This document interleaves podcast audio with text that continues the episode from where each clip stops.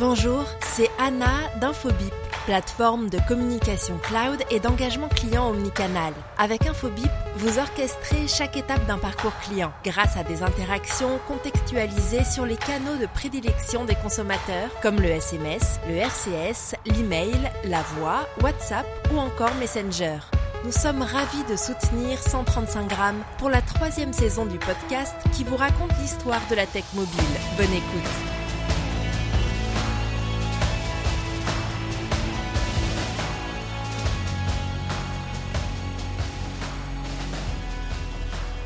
Bonjour à tous, je suis Christophe Romeilly et nous allons parler néobanque. Quelles sont ces entreprises de technologie financière qui proposent des logiciels et des fonctionnalités spécialisées que les banques traditionnelles ayant pignon sur rue n'ont pas été en mesure d'égaler pour la plupart d'entre elles? Ces néobanques proposent de nombreuses fonctionnalités sur mobile, en voici quelques-unes, la suppression des frais mensuels ou de découvert, l'intégration de programmes de récompense destinés aux indépendants, la possibilité de recevoir des chèques de salaire plus tôt, la possibilité de piloter sa carte de paiement, y compris euh, son épargne, l'intégration d'outils permettant de développer le crédit et même la fourniture de composants éducatifs.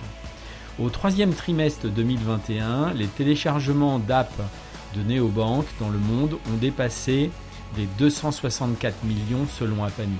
Parmi ces néobanques les plus téléchargées, en France, nous avons Lydia et Boursorama qui tiennent le haut du classement. La France se classe deuxième mondial des pays comptabilisant le plus de téléchargements d'apps de néobanques avec 13% de part de marché, deux fois plus que les États-Unis. Devant elle, le Brésil, qui représente 25% de part qui est très sollicité par les éditeurs de néobanques et de fintech qui cherchent à atteindre son importante communauté sous-bancarisée qui ne peut pas se tourner vers les banques traditionnelles.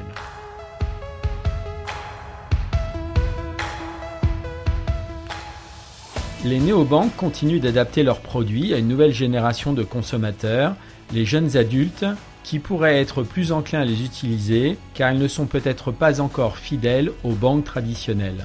Comprendre leurs besoins et concevoir des applications qui répondent à leurs préoccupations est la clé pour débloquer cette nouvelle base de clients.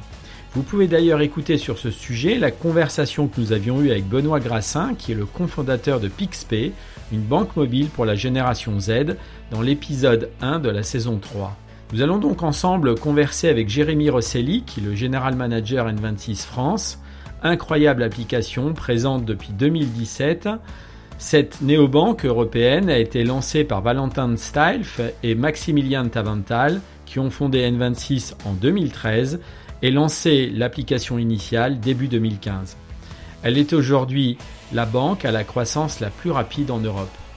Je ne sais pas si vous êtes client d'une banque qui est dans votre smartphone, mais N26 est l'une des meilleures expériences mobiles, ce que vient confirmer quelques chiffres. N26 compte plus de 7 millions de clients sur 25 marchés. L'entreprise emploie plus de 1500 personnes dans 10 bureaux. La start-up vient de lever près de 1,8 milliard de dollars pour son expansion. Être une banque online où l'usage principal est sur mobile n'est pas un long fleuve tranquille, y compris pour N26. Il y a notamment des complexités liées à l'exploitation dans plusieurs zones géographiques où les besoins ou les exigences du marché peuvent différer même au sein de l'Europe. D'ailleurs, très récemment, N26 a quitté les US en 2021 car le marché est complexe pour les banques. Cette start-up va donc se concentrer sur le marché européen. Avec Jérémy, nous avons échangé sur la création de N26 en France, des différences d'usage selon les pays, de la concurrence, du vaste sujet de la crypto et des super applications qui commencent à voir le jour. Vous êtes prêts? C'est parti Bienvenue euh, Jérémy, heureux de, pouvoir euh, enfin échanger avec toi. Je sais que tu as un planning assez euh, chargé. On va parler fintech, on va parler néobanque, puisque tu es le directeur général de N26 France et Benelux. Je vais te laisser te présenter. On va revenir sur ton parcours. Bienvenue à toi. D'abord, merci pour l'invitation. Euh, donc, euh, effectivement, donc je suis Jérémy, je suis le DG de N26 en France et au Benelux. Euh, j'ai rejoint N26 il y a un peu plus de cinq ans, à l'époque où c'était une petite start-up avec une centaine d'employés en Allemagne. Et peut-être pour te donner une idée un petit peu sur mon parcours, à la base, moi, je suis ingénieur en télécom. J'ai fait 5 ans de M&A. Et euh, ensuite, je, suis, me suis exilé aux États-Unis pour faire MBA. Et là-bas, j'ai été recruté par Burger King pour lancer Burger King dans pas mal de pays, dont la France. Euh, donc, j'ai un parcours, je pense, assez atypique. Et euh, je pensais pas nécessairement me retrouver dans la fintech euh, quelques années plus tard. Jérémy, comment tu, tu arrives à N26 Quel est ton parcours avant d'arriver à N26 et, et, comment tu es recruté par eux alors, mon parcours, hein, donc euh, avant je travaillais chez, chez Burger King, euh, pour plein de raisons, en fait, on a décidé euh, de se séparer et, et j'en ai profité pour faire un petit peu le tour et surtout me poser les questions de ce que je voulais faire plus tard. Et, et la réalité, c'est qu'à l'époque, j'habitais aux États-Unis et je me suis rendu compte qu'il y avait pas mal de boîtes comme Uber, toutes ces boîtes-là, en fait, qui ont commencé à vraiment exploser. Et j'ai pas vu, j'ai pas vu le train passer. Et, et je me suis dit, ok, comment est-ce que je peux maintenant faire partie du prochain train? Donc, comment est-ce que je peux faire partie de la prochaine euh, startup, faire partie des premiers employés, et euh, parce que c'est un, un, impact, hein, et surtout avoir un rôle, euh, un rôle important dans, dans, ce, dans cette entreprise. Donc j'ai commencé à faire des recherches, ça m'a pris beaucoup de temps. Euh, et, en fait, j'ai croisé le chemin de N26. Et pour l'anecdote, en fait, il n'y avait, y avait pas de job. Donc j'ai envoyé un mail, j'ai cherché le nom des RH. Et je leur ai envoyé un email au mois d'août en leur disant, écoutez, j'ai déjà lancé euh, une marque de pluie Allemagne, j'ai déjà vendu des banques, je suis ingénieur. Je suis a priori la bonne personne si un jour vous voulez vous lancer en France, euh, rappelez-moi. Et trois mois plus tard, ils m'ont rappelé euh, au mois d'octobre ou au mois de novembre. Et une semaine plus tard, je commençais à Berlin. Alors, Berlin, vas-y, raconte-nous quand tu arrives. C'est, c'est une start-up qui a, qui a combien de temps? Ils sont combien? Qu'est-ce qu'ils ont lancé à l'époque? Alors moi, quand je rejoins N26, c'est une startup avec une centaine d'employés. Euh, ça paraît beaucoup, mais en fait, il faut pas oublier qu'il y avait aussi le service client à l'époque. Hein, donc, euh, c'est pas tant que ça. ils ont quelques centaines de, milliers de clients.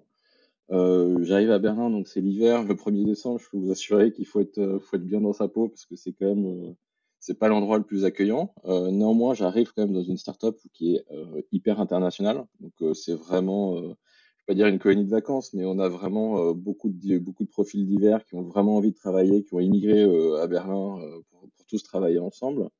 ma première semaine, c'était la semaine où on, en fait on se séparait de, Wirecard, donc où, où les clients devenaient des clients de la banque N26. Donc en fait, j'ai passé quasiment ma première semaine assis par terre à déballer des cartes euh, qui était retourné par, la poste parce que c'était la mauvaise adresse et donc pour les renvoyer aux nouveaux clients. Donc ça, c'était littéralement ma première semaine. Et ma deuxième semaine, ça a été de retraduire le site pour qu'il soit bien en bon français euh, pour un lancement euh, en France qui est, qui arrivé quelques semaines plus tard. Donc euh, c'était vraiment, on pouvait pas rentrer plus dans l'opérationnel les premières semaines. Ok, ben c'est extraordinaire. Alors, donc tu, es recruté. Les deux ans euh, les cinq ans, pardon, pas les deux ans, les cinq ans euh, seront dans quelques jours. Le 25 janvier 2017 euh, a été lancé N26 en France. Quand tu arrives en France, tu as monté une structure, tu étais tout seul. Comment ça s'est passé? Raconte-nous le lancement un petit peu. Alors ça s'est passé de façon extrêmement progressive, hein, parce que j'ai quand même passé les premières quatre années, premières quatre années, pardon, en habitant à Berlin et en faisant beaucoup d'allers-retours. Et, euh, et, en fait, il y avait, comment dire, il n'y avait pas de, de, de, de feuille de, en tout cas de, de chemin précis, puisque ma mission c'était de lancer en France et j'étais le premier pays à lancer réellement internationalement.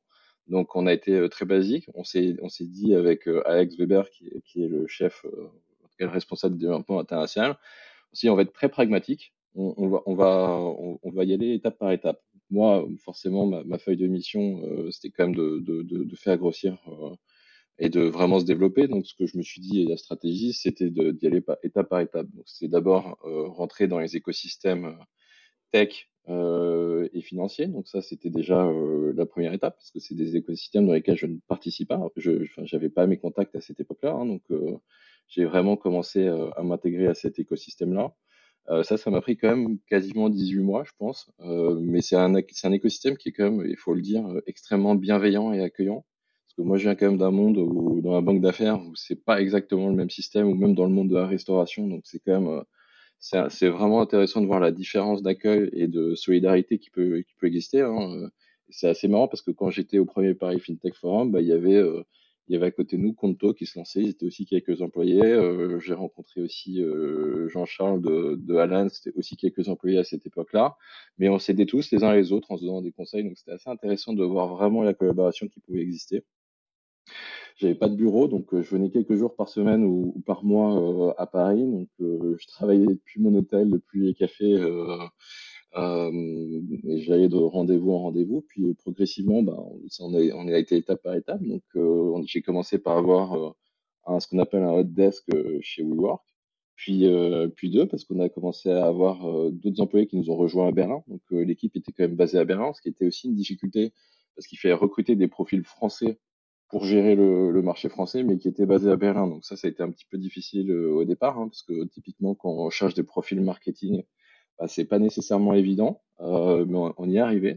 Et, euh, et, on avait prévu euh, au mois de mars 2020, donc, euh, malheureusement, d'ouvrir notre bureau à Paris, parce qu'on avait des premiers recrutements qui étaient, euh, qui étaient faits en plein à Paris, avec notamment des équipes marketing ERP, qui devaient arriver au mois de mars 2020. Donc, et les choses ont continué à s'accélérer, puisque maintenant, aujourd'hui, on a, on a à peu près une quinzaine de, personnes à Paris, donc vraiment des équipes dédiées. Et et au-delà de ça, même le bureau de Paris est encore en train de se développer encore plus, parce que maintenant, on est en train de passer dans un, dans un setup où, euh, où les gens vont pouvoir travailler du bureau de Paris, même s'ils travaillent dans des équipes tech et ainsi de suite pour, euh, pour d'autres équipes. Donc, euh, on a une vraie évolution de la position à Paris. Après, ce qui est intéressant, c'est peut-être aussi de regarder l'évolution euh, d'Adventis, parce que quand on s'est lancé en France, bah, on avait une liste d'attente mais, euh, mais on était déjà fiers de faire, euh, d'être capable d'attirer à peu près 2000 nouveaux clients par, euh, par semaine, ce qui était euh, des beaux chiffres hein, même de la banque.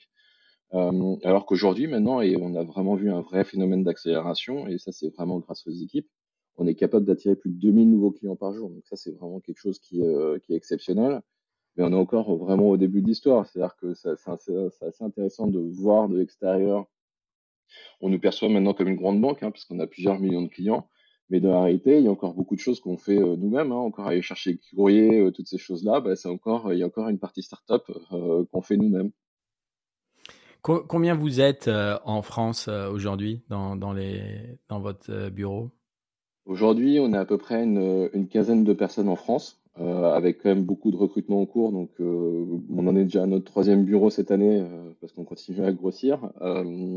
Ah, au-delà de ça, on est en train de recruter, donc ce que je disais un petit peu plus tôt, euh, d'autres équipes, pas nécessairement dédiées à la France. Mais ce qu'il faut comprendre aussi, c'est que ça, c'est des équipes en France. Après, il y a d'autres équipes qui sont basées à Berlin ou dans d'autres bureaux qui sont dédiés à la France. Aujourd'hui, si on regarde un petit peu euh, à, à, à l'échelle un peu plus globale, on va dire qu'il y a entre 100 et 200 personnes qui sont dédiées au marché français, parce qu'il n'y a pas que les personnes qui font du marketing, il y a aussi toutes les opérations de, back-office, de produits et toutes ces choses-là qui sont assez importantes. Euh, et donc, c'est quand même des grosses équipes dédiées pour le marché français. Comment, tu, vois le, fait que euh, quand vous êtes arrivé euh, en 2017, il y a eu un engouement euh, pour les, les néobanques Qu'est-ce qui fait que c'est une question de génération ou est-ce que c'est un, un ras-le-bol de l'usage de banques traditionnelles? J'aurais aimé que ce soit un engouement pour les néobanques. Ça a été un petit peu plus difficile, mais je suis content que ça soit perçu comme un engouement.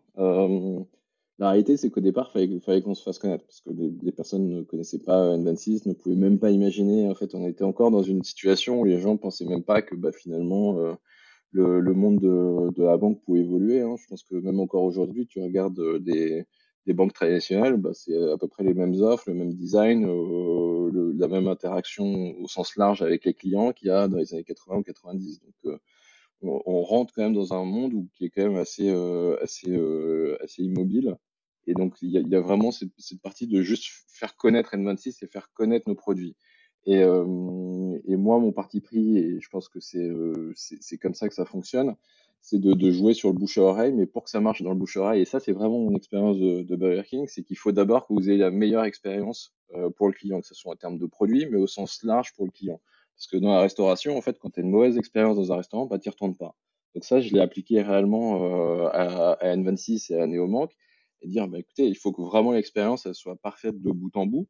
Et c'est pour ça que j'ai passé beaucoup de temps euh, moi-même et on a embauché des gens maintenant pour euh, pour toute la partie euh, traduction, pour tout vraiment tout et toutes les interactions que vous pouvez avoir avec euh, avec le client, le service client, toutes les toutes les fonctionnalités. Donc ça, c'était beaucoup de travail pour justement être capable de mettre en place cette, cet effet vraiment organique de bouche à oreille qui est, qui est, qui est la bonne recette de toute façon si on veut lancer une startup et accélérer, parce que mécaniquement, en fait, euh, aujourd'hui, la, la, plupart de nos clients, ils viennent pas parce qu'on fait de la com, ils viennent parce que c'est des personnes de leur famille, leurs cousins, leurs amis, leurs collègues, qui leur, euh, qui leur conseillent d'ouvrir des comptes chez N26. Donc ça, c'est quand même quelque chose qui est important et qu'on euh, vraiment le sujet sur lequel on, veille le plus, c'est s'assurer que toute l'expérience au sens large se passe extrêmement bien. Et ça, c'est euh, clé euh, pour le recrutement euh, à court terme, mais c'est aussi clé en général, parce que maintenant on est en train de, de, de rentrer dans un monde où les clients, euh, toi, moi, euh, et pas nécessairement que de la banque, la première chose qu'on fait, c'est aller sur Internet et regarder euh, n'importe quel produit. On le fait euh, typiquement pour aller chercher un billet d'avion. il y a encore 15 ans, les gens allaient dans des agences de voyage ou se poser ce genre de questions. Maintenant, la première chose qu'ils font, c'est aller regarder sur Internet, comparer, regarder les avis. Bah, aujourd'hui, c'est la même chose qui est en train de se passer pour le monde de la banque. Euh, donc ça, c'est une vraie première chose. Après, la deuxième, tu l'as un peu sous-entendu aussi, euh, c'est que la plupart des clients sont pas euh, sont pas heureux de leur banque. Ils ont quand même des expériences qui sont quand même euh, extrêmement négatives. Moi, j'ai des comptes dans, dans plusieurs banques parce que j'ai vécu dans plein de pays différents. C'est systématiquement une catastrophe et même pour euh, vraiment de bout en bout, c'est quand même assez compliqué. Donc, on a quand même on, on, on, joue sur un terrain où moi, la première question que je pose aux, aux clients ou aux futurs clients, c'est est-ce que vous êtes heureux de votre banque? À partir du moment où je sais qu'ils sont pas heureux de leur banque, ce qui est euh, assez souvent le cas, je sais que de toute façon, ils vont être très ouverts et ça va être très facile de leur proposer des, services comme N26. Absolument.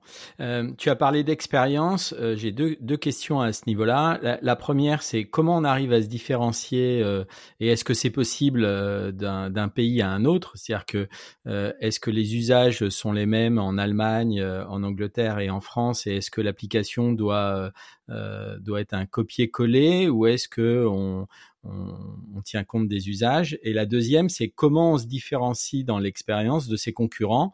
Euh, est-ce que c'est est-ce que c'est un, travail quotidien pour vous hein? Alors, c'est deux questions très différentes. La première, euh, c'est ce qui m'occupe euh, beaucoup, parce que pour euh, s'entrahir de secret, mécaniquement, N26, c'est comme beaucoup beaucoup de startups qui veulent se développer à l'international. L'objectif, c'est d'avoir au maximum euh, les mêmes fonctionnalités, d'avoir le même produit euh, qui fonctionne partout.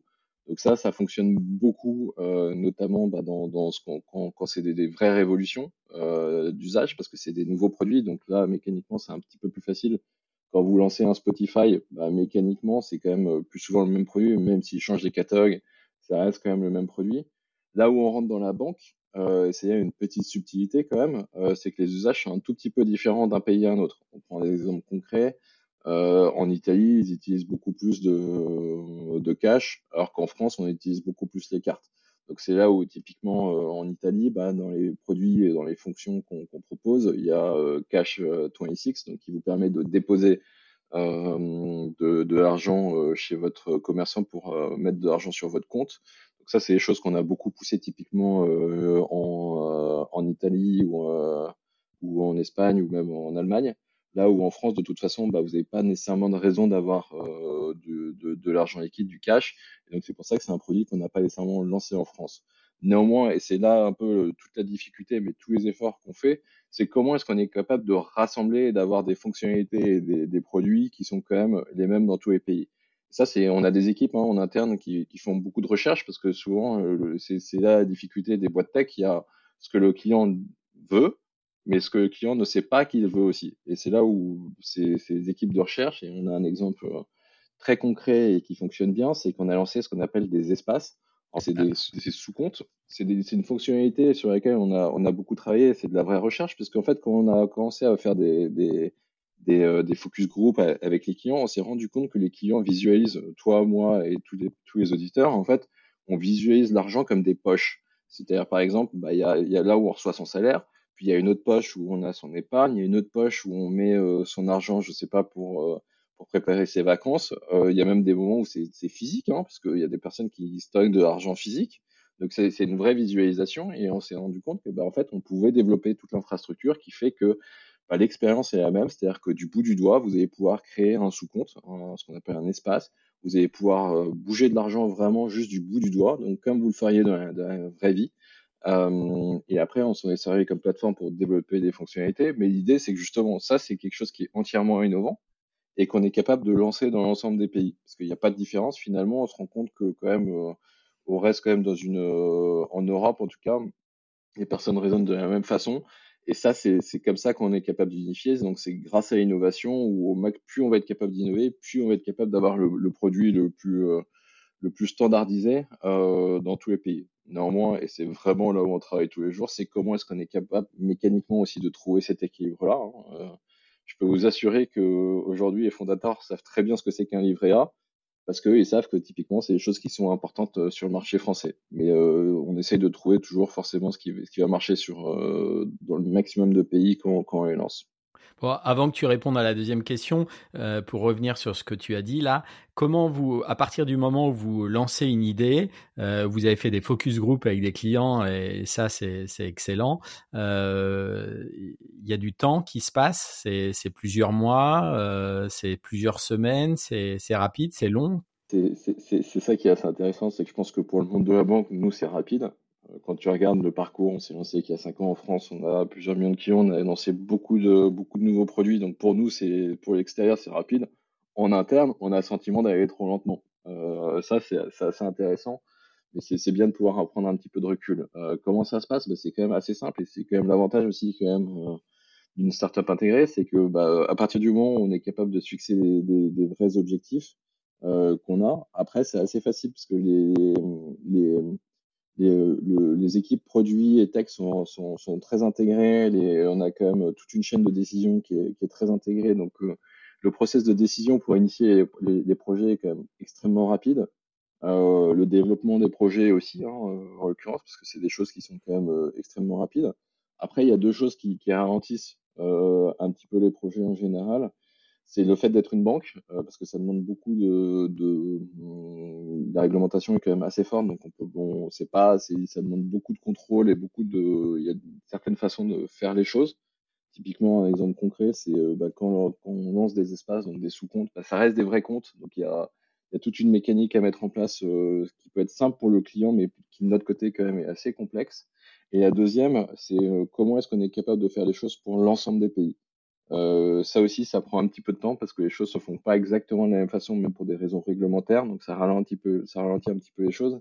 Mais néanmoins, sur ces choses-là, on, parle euh, c'est assez rapide. Hein. Euh, quand, on regarde les, lancements de produits et de plateformes, on parle de, quelques mois là où on parlerait d'années dans les banques traditionnelles.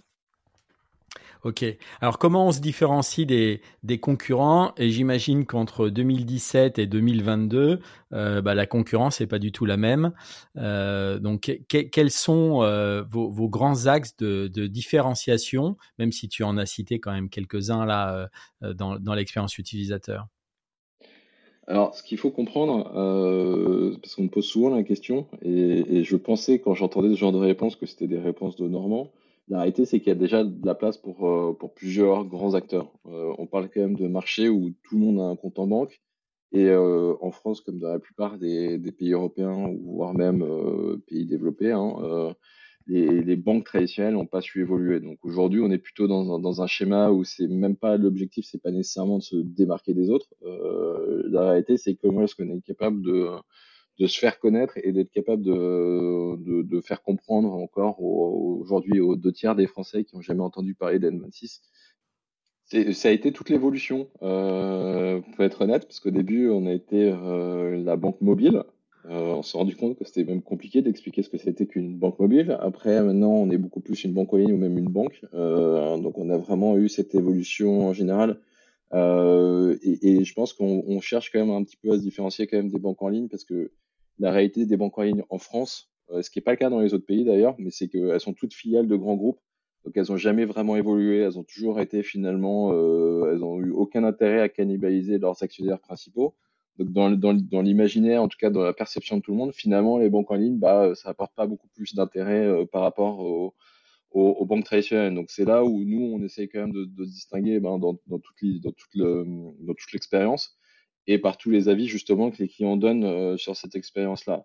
Après, la réalité, c'est qu'il n'y a pas non plus énormément de, de grands acteurs français, européens dans le monde de la néobanque, hein, pour être pour, être réaliste, avec des positionnements qui peuvent être un tout petit peu différents. je pense que quand on regarde un petit peu nos concurrents anglais, sont quand même beaucoup plus sur sur la partie financière, la partie FX, donc conversion d'argent, alors que nous, on est vraiment beaucoup plus comme positionnement sur la vie et la banque de tous les jours. Aujourd'hui, c'est ça notre pari, c'est que les clients, ce qu'ils veulent, c'est profiter de la vie et de et de et faire ce qu'ils veulent tous les jours et passer le moins de temps possible sur leur banque, mais avoir quelque chose qui fonctionne extrêmement bien euh, lorsqu'ils veulent faire une opération, ben, ils peuvent le faire à l'arrière d'un taxi euh, dans le métro, ça fonctionne, euh, c'est très bien et c'est extrêmement transparent pour eux. Ok. donc, on, revient sur la, différenciation vis-à-vis des, concurrents. Aujourd'hui, il y a quand même quelques banques, quelques néobanques qui sont assez performantes. Qu'est-ce qui peut faire la différenciation? Alors, je pense que vraiment les positionnements et les, utilisations sont, différentes. Aujourd'hui, euh, on va pas se mentir, comme je te disais, euh, la plupart des acteurs aujourd'hui qui existent, c'est souvent, ils se développent sur euh, un type de fonctionnalité ou un type d'usage. Euh, quand tu regardes, c'est souvent, soit c'est parce que c'est des fonctions financières, soit c'est parce que ça peut être du peer-to-peer, hein, donc juste envoyer de l'argent entre particuliers il y a aujourd'hui pas encore d'acteurs, euh, ou en tout cas l'évolution des acteurs de toute façon, c'est de, de développer euh, l'ensemble des offres. Mais aujourd'hui, chacun des acteurs finalement se positionne, je vais pas dire sur des niches, mais en tout cas essaye de, de, de continuer à développer sur euh, sur, sur ses clients, sur sa base de clients originels. Nous, c'est là où je pense qu'on essaye de vraiment se différencier par rapport aux autres c'est en tout cas c'est notre positionnement, c'est de faire la banque du quotidien. C'est vraiment les fonctionnalités qui font que bah, tu content d'utiliser ton compte. Euh, des exemples concrets, euh, c'est par exemple les fonctions d'arrondi qui te permettent d'économiser de l'argent euh, simplement en faisant des transactions et de façon assez transparente. je sais que tu as un compte N26, je t'encourage à l'utiliser, tu vas voir à la fin, ça permet de partir en vacances de façon complètement indolore. Euh, il y a aussi la façon de pouvoir budgéter, donc de, de, trouver, de pouvoir mettre automatiquement de l'argent de côté, euh, par exemple, lorsque vous recevez votre salaire, bah, que ce soit pour votre loyer, vos vacances ou acheter une voiture. Donc ça, c'est vraiment des fonctionnalités que nous, on a, qui n'existent pas chez les autres. Et surtout, pas que nous, on a vraiment orienté vers euh, l'expérience du quotidien, c'est comment est-ce qu'on est capable, bah, dans votre vie de tous les jours, euh, de vous aider. Et la deuxième, le, vraiment le deuxième grand axe qui va nous occuper aussi pas mal cette année, c'est comment on, comment on se fait connaître. Parce que la réalité, c'est quand on part, quand on commence et qu'on est une petite start-up, on n'a pas les moyens. Euh, on est face quand même à des grandes banques euh, qui ont des budgets de plusieurs dizaines de millions d'euros euh, en termes de marketing. Là où nous, moi je me souviens, ma première année, tout ce que j'avais, c'était des autocollants. Donc on partait pas du, du même niveau. Maintenant, c'est, on commence à avoir un petit peu plus de, de, de budget. Hein. Aujourd'hui, euh, N26, enfin, la dernière levée, c'était plus de 900 millions de dollars. Donc, on, commence à avoir un peu plus de budget. On, on, va en dédier au marketing. Et donc là aussi, un des enjeux pour moi et, notre équipe, c'est comment est-ce qu'on se fait connaître euh, en France? Parce qu'aujourd'hui, bah, le bouche-oreille est bien connu, bien, bien, a bien marché à Paris ou dans les grandes villes. Et on est présent dans pas mal de villes. Maintenant, comment est-ce qu'on est capable de, d'atteindre des personnes qui ne nous connaissent pas encore? Et donc ça, c'est vraiment un enjeu de notoriété. Et c'est, je vais pas dire que c'est, pas simple, mais en tout cas, ça, c'est vraiment ce qui va nous occuper cette année en plus, parce que si vous avez le produit mais que personne vous connaît, bah, ça avance pas non plus. Donc là, maintenant, on a le bon produit, on a la bonne expérience utilisateur, on a un service client qui est disponible 7 jours sur 7. Donc ça, c'est vraiment, on sait qu'on est au-dessus en termes d'expérience par rapport à une banque traditionnelle. Maintenant, il faut qu'on se fasse connaître. Ça, c'est notre enjeu pour cette année. Bon, l'enjeu va être quand même assez assez facile parce que euh, tu as parlé de bouche à oreille. Je pense que et tu le sais euh, puisque tu viens de la restauration, l'un des meilleurs euh, moyens, si ce n'est le meilleur moyen de la fidélisation, c'est quand même le bouche à oreille. C'est dire qu'on est content d'un service. Et je crois qu'il y a une, phrase marketing qui dit un client content en parle à 10, euh, ce qui est vrai quand tu es mécontent aussi, tu en parles à beaucoup plus. quoi. Est-ce que la pandémie, Jérémy, a changé quelque chose aujourd'hui dans les, dans les usages de N26 là, depuis mars 2020, premier confinement? Est-ce que vous avez vu des choses changer? Ça a à la fois tout changé et rien changé. C'est ça qui est assez intéressant. Euh, forcément, nous, on a pu observer, euh, bah, comme tout le monde, euh, le, confinement. Donc, quand on regardait simplement les chiffres, on a vu un vrai changement d'usage de nos comptes. Hein. C'est-à-dire que nous, on avait quand même beaucoup de clients qui voyageaient ou même qui utilisaient les transports pour aller au bureau. Bah, on s'est rendu compte d'un seul coup bah, que les dépenses de transport sont passées quasiment à zéro du jour au lendemain. Les dépenses de voyage sont passées de zéro du jour au lendemain. Euh, mais par contre, on a vu aussi des, des, des, choses intéressantes et qui, je pense qu'on vit aussi dans la vie de tous les jours. Typiquement, on a vu les retraits aux distributeurs qui ont quasiment été euh, au départ divisés par 3 ou par 4. Et puis maintenant, depuis, euh, depuis le, les réouvertures un petit peu des, des marchés et des confinements, bah, on voit qu'il y a un vrai, véritable effet cliqué. Parce qu'aujourd'hui, les clients retirent deux fois moins aux distributeurs qu'ils ne retiraient euh, avant le confinement. Donc il y a un vrai changement d'usage euh, là-dessus. Pareil aussi sur les paiements mobiles. Là, c'est une véritable explosion et, euh, et encore une fois, il n'y a pas de retour en arrière. Hein. Je pense que toi ou toutes les personnes qui nous écoutent, une fois qu'on a découvert le paiement mobile, euh, on en arrive à oublier son portefeuille et même plus se poser la question de si on a son portefeuille sur soi. Donc ça, c'est un véritable changement dans les usages. On a vu une véritable explosion. Absolument. Et la troisième chose aussi qui est assez contre-intuitive, c'est qu'on a vu, euh, parce qu'on a quand même pas mal de données euh, démographiques, on a vu aussi qu'un un véritable effet de boom et d'utilisation et de, de, consommation en ligne euh, des, des, des, des, personnes plus âgées, hein, donc euh, au-dessus de 45 ou de 50 ans. Donc vraiment où là, les, les, les, catégories de personnes qui sont qui sont mis à acheter beaucoup plus en ligne, en fait, c'est des personnes bah, beaucoup plus âgées. Donc ça, c'est aussi assez intéressant. Euh, dans, dans les changements d'usage. Après, en tant que banque et en tant qu'entreprise, la réalité, c'est que nous, on est passé quasiment en, en, travail à distance quasiment du jour au lendemain. Hein. Tout le monde avait déjà un laptop. On avait déjà euh, cinq ou six bureaux en Europe. Donc, pour nous, travailler à distance, c'était quelque chose qui était, moins, euh, plus ou moins standard. Donc, ça, c'est des choses qui ont été assez faciles. Après, on s'est adapté comme toutes les entreprises. Mais, euh, honnêtement, à part les deux premières semaines où c'était un petit peu compliqué parce qu'on avait beaucoup de personnes qui devaient rejoindre notre euh, équipe et qu'on a eu du mal à, envoyer des euh, des laptops, c'était assez compliqué. Et la dernière chose, c'est assez intéressant aussi, c'est qu'on a été capable d'évoluer. Là même, en tant que banque elle-même, on a été capable de se différencier par rapport aux acteurs traditionnels. C'est-à-dire que quand, on, je sais pas si on s'en souvient encore, mais euh, au mois de mars ou toute l'année 2020, la question des banques traditionnelles qui se posait, c'est d'abord comment ouvrir leurs agences. Ça, c'était vrai, un vrai problème physique. Alors que chez N26, non seulement bah, les clients avaient continué à avoir accès à leur compte et, gérer leur compte euh, comme ils le faisaient avant, mais surtout, on a même été capable d'innover parce qu'on s'est rendu compte, par exemple, qu'en Italie, ils commençaient à avoir des problèmes de poste. Donc, on, tout de suite, euh, on a été capable de changer notre roadmap et on a proposé aux clients de pouvoir activer leur carte avant même de la recevoir physiquement parce qu'on savait qu'ils commenceraient à avoir des problèmes physiques. Donc, tu vois, c'est là où on a été quand même vraiment capable de, se différencier par rapport aux acteurs traditionnels en, innovant là où les autres bah, se posaient juste la question euh, d'ouvrir leurs agences. Euh, super. On va parler un peu crypto. J'aimerais avoir ton avis sur ce phénomène. D'une part, est-ce que est-ce que c'est dans vos plans, dans, dans, les semaines, dans les mois, dans les années qui viennent, d'insérer la crypto comme ont fait certains de vos concurrents à l'étranger euh, Et comment tu vois ce phénomène? Est-ce que tu penses qu'il va s'installer? Est-ce que c'est une question de génération? Euh, Comment comment vous parlez de ça chez N26 Est-ce que vous laissez venir ou est-ce que vous allez être force de proposition? Euh, c'est un vaste sujet. Euh, oui, c'est un vaste sujet, mais tu peux, tu peux, voilà, me, me, dire toi ce que tu en penses peut-être déjà, et puis après euh, me dire ce que ce que vous allez peut-être faire autour de ça.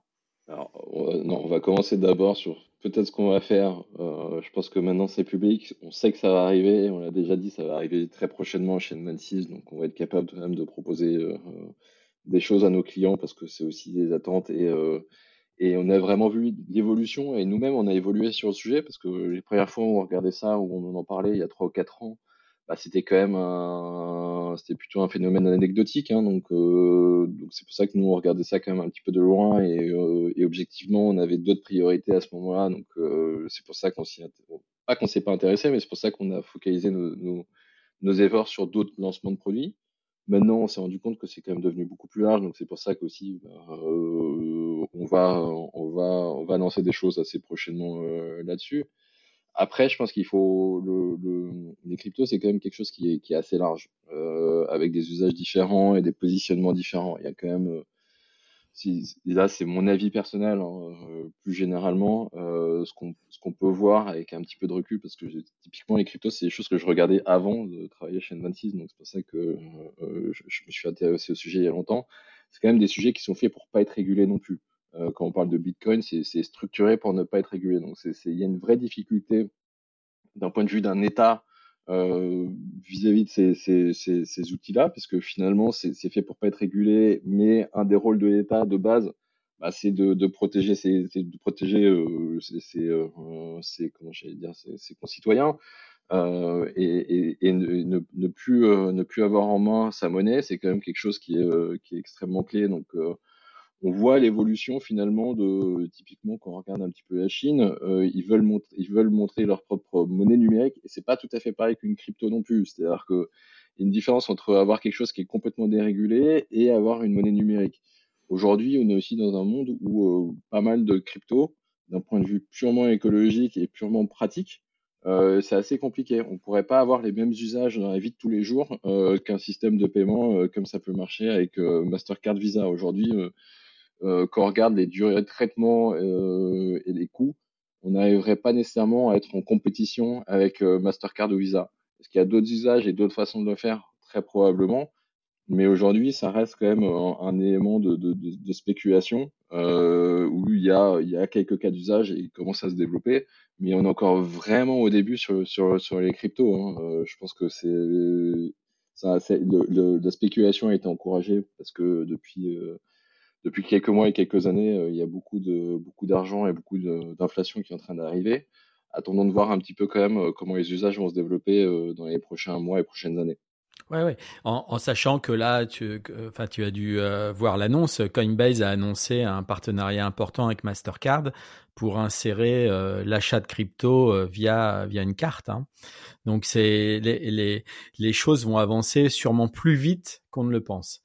Euh, ça, c'est mon le problème, le problème, c'est pas l'achat de crypto, c'est comment est-ce que vous pouvez acheter des biens dans la vie, comment est-ce que vous reconnectez avec la vie réelle? Absolument. C'est beaucoup plus difficile. Voilà. Mais le, le, partenariat avec Coinbase et Mastercard, c'est exactement ça. C'est permettre aux gens de payer avec leur crypto.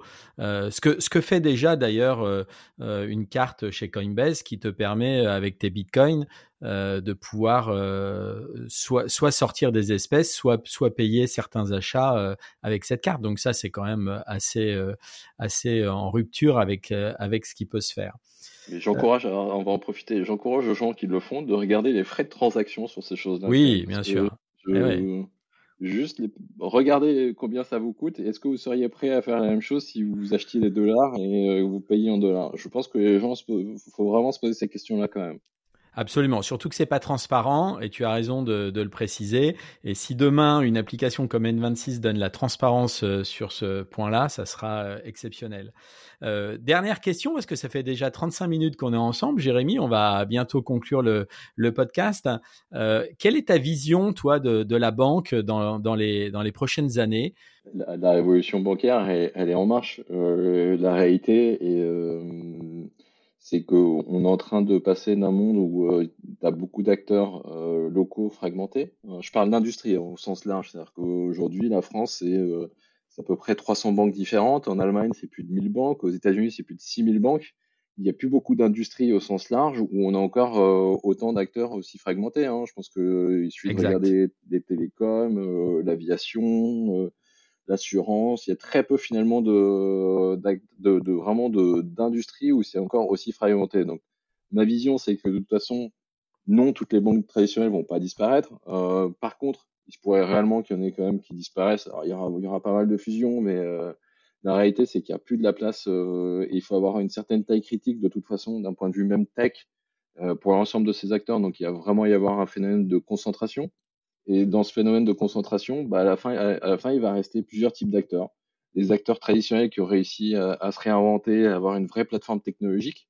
Donc ça, euh, on en voit certains euh, en Europe hein, euh, ou même en France. Je pense qu'il y a pas mal de, de, de caisses qui ont des, des infrastructures technologiques plutôt avancées. Il y a d'autres acteurs où ça sera un petit peu plus difficile. Et à côté de ça, on va voir l'émergence d'acteurs comme nous, hein, euh, N26, où aujourd'hui on est déjà la deuxième plus grosse banque en Allemagne. Euh, et il n'y a pas de raison justement qu'on ne vienne pas des, des super acteurs euh, au niveau européen en termes de, de taille et d'industrie. Après, je pense que ce qui est en train de se passer, c'est un petit peu le jeu de la DSP2, c'est qu'il va y avoir aussi euh, des points d'entrée, des, des apps et des super apps. Euh, et aujourd'hui, c'est pour ça qu'aussi N26, on se positionne vraiment sur euh, l'usage du quotidien. C'est que maintenant, et c'est notre objectif, c'est quand vous avez pensé finance, quand vous avez pensé j'ai besoin, je sais pas, soit d'acheter une crypto, soit d'investir, soit de faire un prêt, bah, je vais regarder sur N26. Peut-être que tous les produits ne sont pas nécessairement que d'N26, mais on sera capable de proposer les meilleurs produits, en tout cas d'être vraiment le point d'entrée pour le client. Donc ça aussi, c'est un des vrais enjeux du futur, c'est comment est-ce qu'on devient le point d'entrée dans la finance, comme les devenus euh, Amazon, euh, par exemple, pour l'achat en ligne, comme, les deux, comme le sont devenus Kayak et Booking pour acheter des, des billets d'avion, et ainsi de suite. Donc c'est comment est-ce qu'on devient finalement cet acteur qui est le point d'entrée pour la finance. Excellent. C'est bien de rappeler le côté super app parce que c'est un des enjeux effectivement des, prochains mois euh, dans, la partie euh, mobile. En tout cas, merci beaucoup Jérémy euh, du, moment passé ensemble. C'est avec beaucoup de plaisir que on a pu échanger. combien de clients aujourd'hui en France? Aujourd'hui, 2 euh, millions et demi de clients euh, et, j'espère que toutes les personnes qui nous ont écoutés euh, essaieront. De toute façon, c'est gratuit. Donc, téléchargez l'application, vous allez voir, en moins de 8 minutes, vous avez ouvert un compte et ça fonctionne super bien. Merci beaucoup, Jérémy. À bientôt. Au revoir.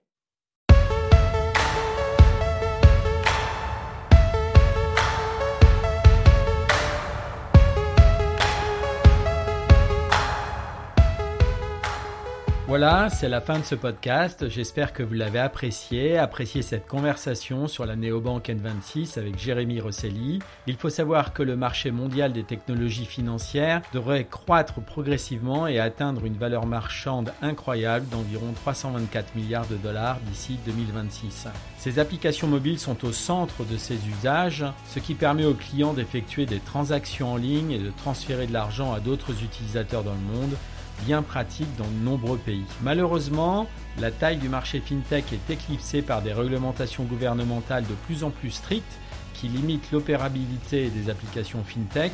Vous pouvez d'ailleurs euh, écouter à ce sujet un épisode que nous avions réalisé avec euh, Johan Burkovic, le PDG et cofondateur de Bankin, qui rappelle que depuis 2010, eh bien, il y a une complexité en place. Alors c'est vrai que certains euh, pays euh, commencent à, lisser euh, cette réglementation, mais c'est un véritable frein pour de nombreuses startups. En tout cas, nous mettrons les liens des sources dans un post dédié sur servicemobile.fr qui sert à préparer ce podcast. N'hésitez pas à noter et commenter le podcast. Vous pouvez aussi me contacter sur le Twitter de 135 grammes je vous dis à bientôt pour un nouvel épisode. 135 grammes, la cuisine de l'industrie du mobile.